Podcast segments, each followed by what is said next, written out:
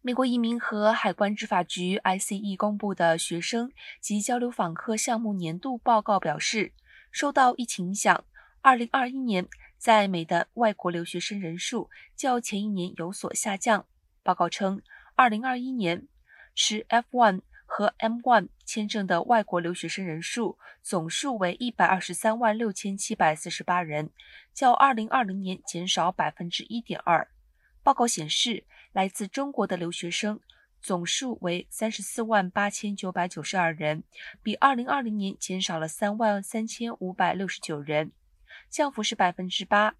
但还是占据国际学生的首位。二零二一年在美交流学者总人数是二十四万四百七十九人，二零二零年的总数则是二十五万六千九百四十四人，而国际学生最多的州是加州。总人数达到二十万八千二百五十七人，占百分之十六点八。